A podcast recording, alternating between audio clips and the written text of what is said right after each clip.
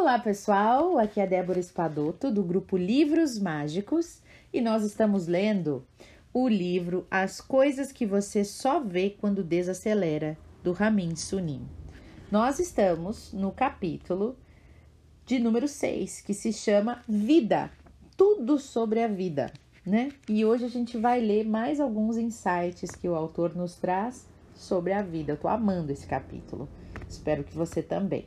Então vamos lá. Quando houver um problema, discuta este problema com uma pessoa responsável. Se você abordar a questão com rodeios por meio de outras pessoas, por medo de abalar o outro e a relação de vocês, o problema se tornará ainda mais complicado. Vá direto à fonte e lide com a pessoa, mesmo que isso lhe deixe desconfortável. Isso se chama integridade. Quanto mais você sabe, mais acha que não sabe. E quanto menos você sabe, mais acha que sabe. sabe aquelas pessoas que acham que sabe tudo? sabe nada, inocente. Se a pessoa realmente sabe muito, ela já percebeu que ela não sabe nada. Qualquer fenômeno social é difícil de generalizar. Suas causas estão inseridas numa complexa rede de história, de cultura, de política e de economia. Se alguém explica um fenômeno social em termos simples, é um especialista ou um tolo. O maior obstáculo ao aprendizado é fingir saber algo. Olha só, gente, o maior obstáculo ao aprendizado é fingir saber algo. É melhor admitir não saber. Se ficar fingindo, terá que agir como se já soubesse desde sempre. É mais fácil aprender quando você deixa o orgulho de lado e é sincero. Às vezes até com a gente, né? Às vezes a gente não quer admitir que a gente não sabe alguma coisa. E qual o problema de não saber? Não sei, né? Vou, vou aprender. Essa é a melhor resposta. Ainda não sei, mas vou aprender. O olhar compassivo da alma ferida é mais bonito que o sorriso ingênuo do inesper inexperiente. A determinação para convencer alguém pode vir do fato de você mesmo não estar completamente convencido. E eu não ando por aí tentando convencer as pessoas de que eu sou o homem, por exemplo.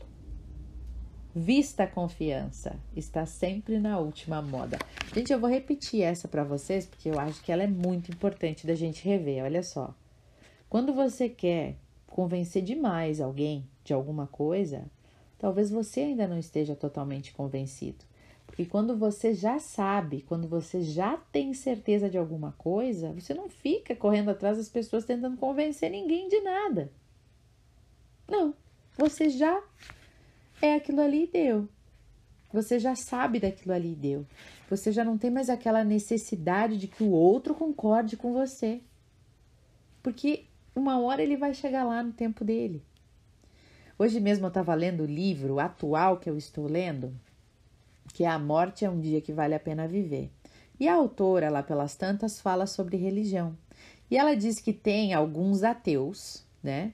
Que são ateus convertidos, que eles acreditavam em Deus e depois é, passaram a não acreditar mais, que eles ficam tentando o tempo inteiro convencer o outro, os outros, de que Deus não existe. Então eles não. É como se eles não tivessem convencidos. Eles têm que que, que convencer as outras pessoas de que Deus não existe. Para quê? Já não está satisfeito com a tua opinião, fica com ela. então, se você está tentando convencer demais alguém sobre alguma coisa, talvez nem você esteja convencido ainda. Porque senão você não se importa com a opinião do outro. Né? Quando nos agarramos muito forte às nossas crenças, corremos o risco de ficar cegos para a realidade e enxergar apenas o que se encaixa nelas. A pessoa que diz: Ah, Fulano é muito político, costuma ser tão política quanto, se não mais. Porque veja bem, a gente não tem capacidade de perceber algo no outro se já não temos dentro da gente. A gente não tem a capacidade de achar que o fulano é maravilhoso, é um ser iluminado, que a pessoa é maravilhosa, plena, se a gente já não tem isso dentro da gente. A gente não tem a capacidade de criticar o outro por alguma coisa, tipo, ai, ah, fulano é muito grossa.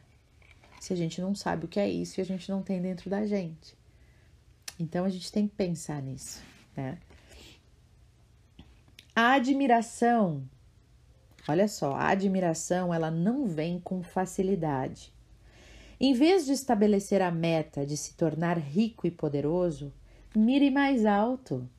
Torne-se admirado em sua área. Olha que legal. Em vez de a gente ficar aí querendo dinheiro, querendo sucesso, querendo fama, querendo isso ou aquele outro, mire mais alto. Eu quero ser admirado, porque quando eu for admirado, todo o resto vem, né, gente? Todo o resto vem atrás. Uma das maiores bênçãos na vida é conhecer alguém que admiramos de verdade. Essa pessoa se torna uma centelha de esperança, protegendo-nos do cinismo. Às vezes, a vida nos lança uma bola de efeito, sem qualquer razão que possamos entender. Mas não se desespere. Nunca, nunca estamos sozinhos. Podemos perseverar. Isso, como o calor do verão, também vai passar. Isso me lembra Chico Xavier, que ele dizia: tudo passa, até o momento bom passa. Quando a gente está numa alegria extrema, não passa também? Daqui a pouco a gente já não está é, meio chateado e daqui a pouco a gente está chateado e daqui a pouco a gente está feliz de novo, porque a nossa vida é uma montanha russa e a nossa emoção é assim. Somos seres humanos.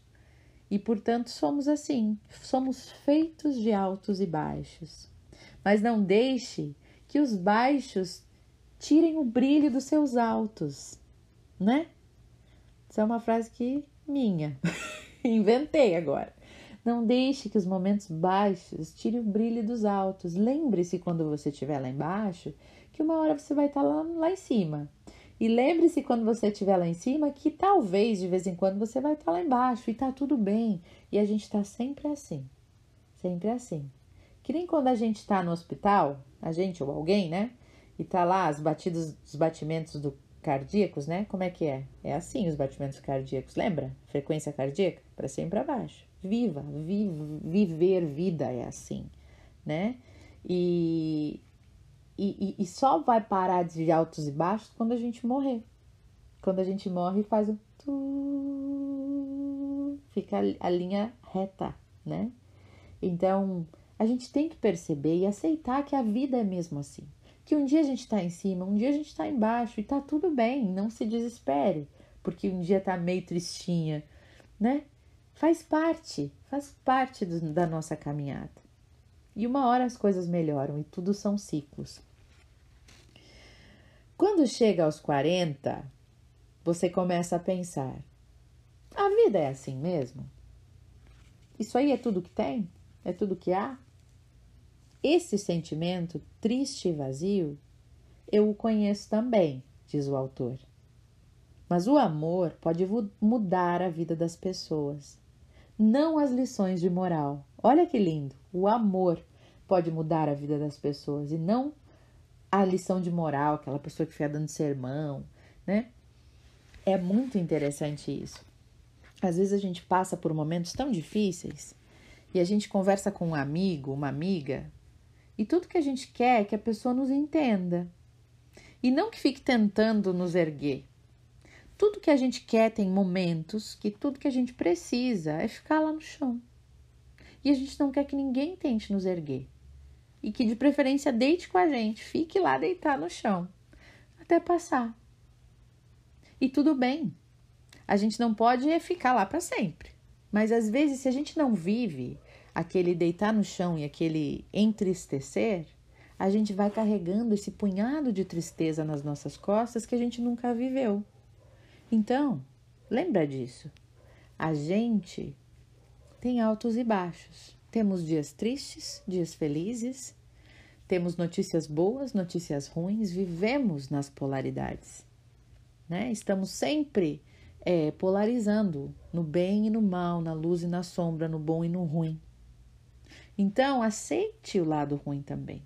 Faz parte. Faz parte, às vezes, a gente está triste.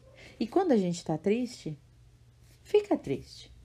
Se permita. Não precisa alimentar a tristeza, é diferente. Como assim é diferente, Débora?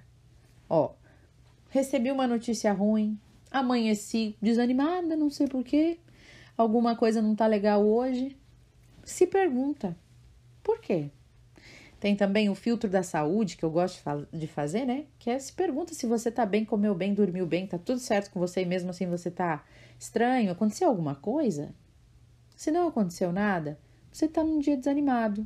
Ou, ah, sei por que, que eu tô triste por determinado motivo. Ok. Sinta, de, simplesmente observe essa, esse sentimento. Se permita deitar numa cama e chorar.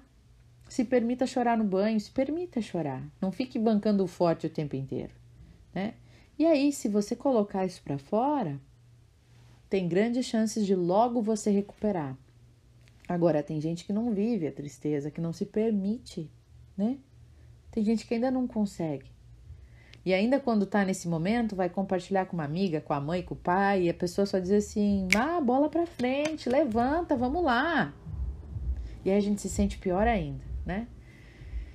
Então, viva esse momento. Tudo bem tá triste e depois a gente recupera e vai ficar melhor. O que não dá é para ficar carregando tristeza ao longo da vida, né? Então, se permita os seus momentos de altos e baixos. Um beijo no seu coração, espero que você tenha gostado desse áudio hoje e até o nosso próximo encontro.